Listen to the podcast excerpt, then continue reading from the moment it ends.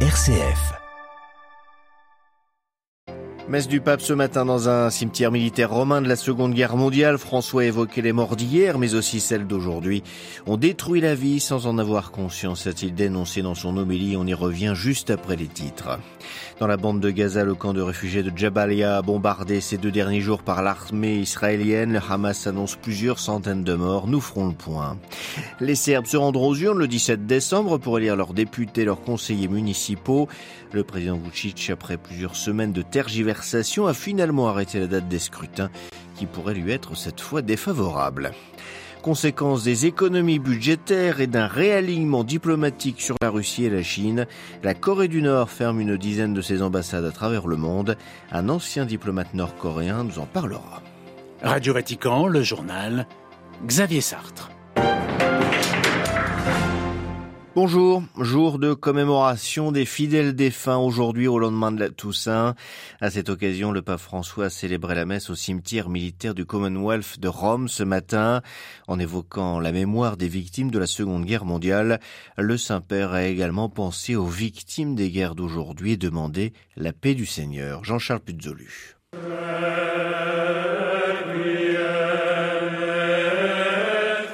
Célébrant la messe des défunts au cimetière militaire du Commonwealth, François a articulé son homélie autour de trois mots mémoire, espérance et miséricorde.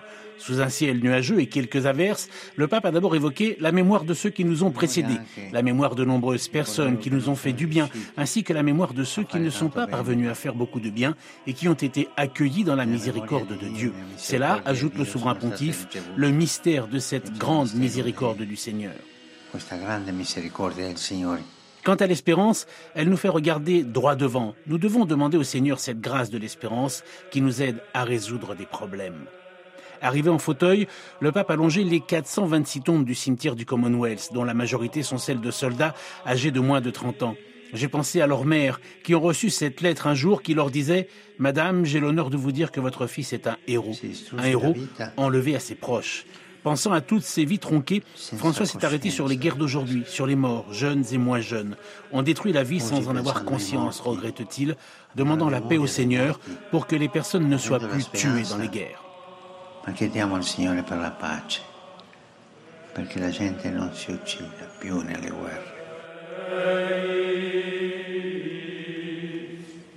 Jean-Charles Puzolu. Conflit d'aujourd'hui, la guerre entre Israël et le Hamas dans la bande de Gaza. Les civils palestiniens paient le plus lourd tribut. Aucun endroit dans le territoire n'étant sûr. C'est le cas du camp de réfugiés de Jabalia dans le nord de l'enclave, durement bombardé mardi et mercredi par l'armée israélienne.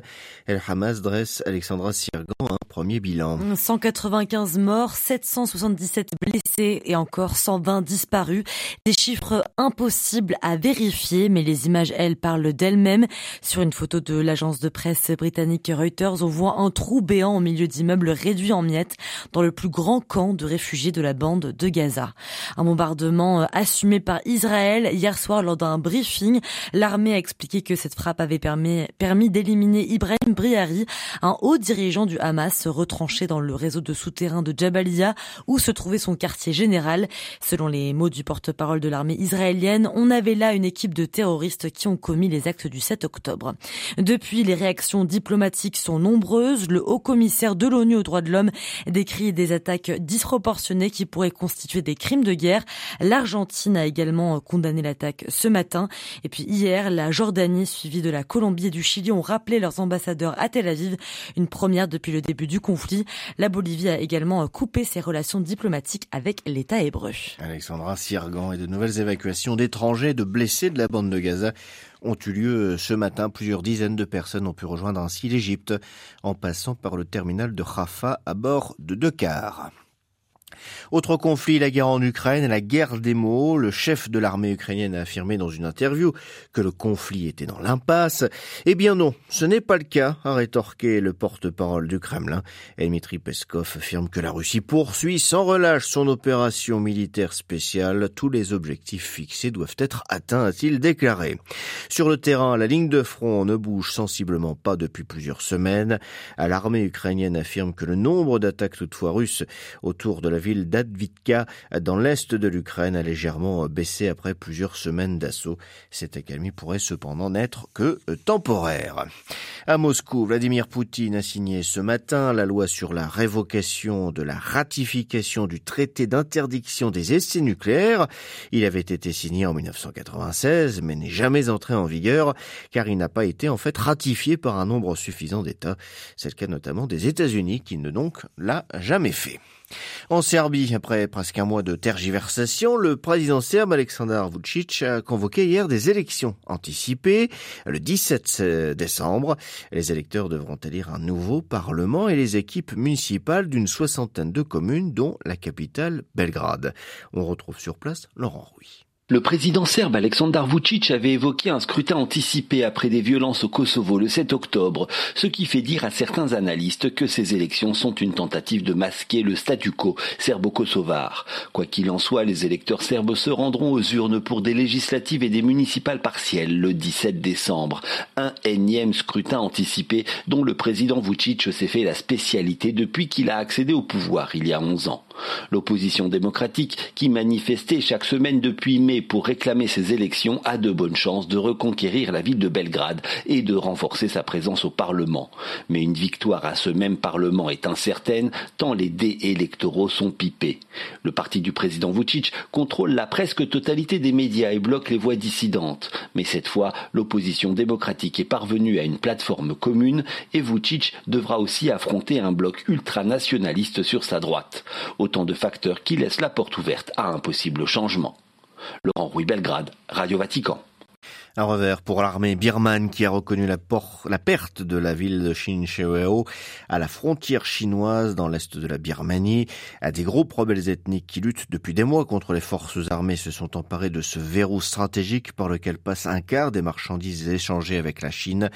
Ce qui inquiète d'ailleurs Pékin qui a appelé à un cessez-le-feu immédiat et qui a exhorté la junte birmane et les rebelles à résoudre leurs différends par des moyens pacifiques.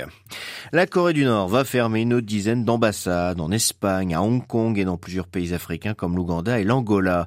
Cette réduction de sa présence diplomatique pourrait concerner jusqu'à un quart des représentations permanentes du pays à l'étranger selon différents rapports.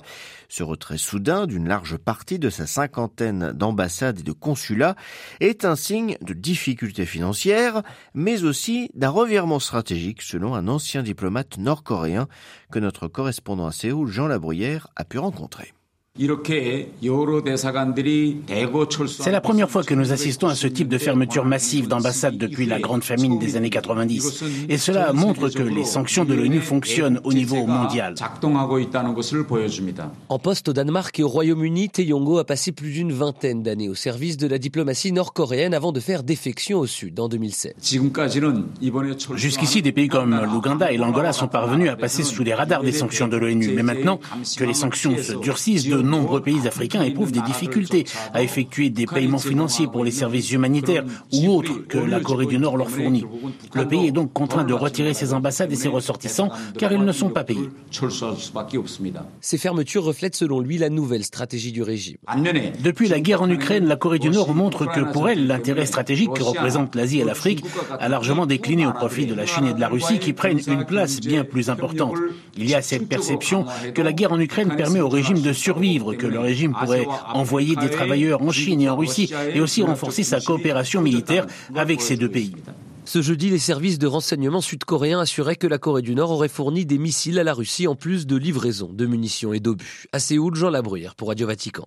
Le départ des Afghans du Pakistan se poursuit selon les autorités pakistanaises. 165 000 personnes sont déjà rentrées dans leur pays d'origine au lendemain de la fin d'un ultimatum fixé par Islamabad permettant aux Afghans de partir volontairement avant d'être expulsés manu militari.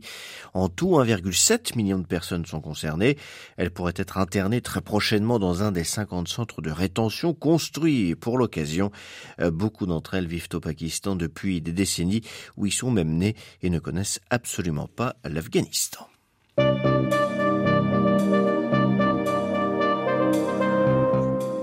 C'est la fin de cette édition. Prochain retour de l'actualité en langue française, ce sera à 18h, heure de Rome. D'ici là, vous pouvez retrouver toutes nos informations sur notre site internet www.vaticannews.va ou notre page Facebook. Excellente journée à toutes et à tous.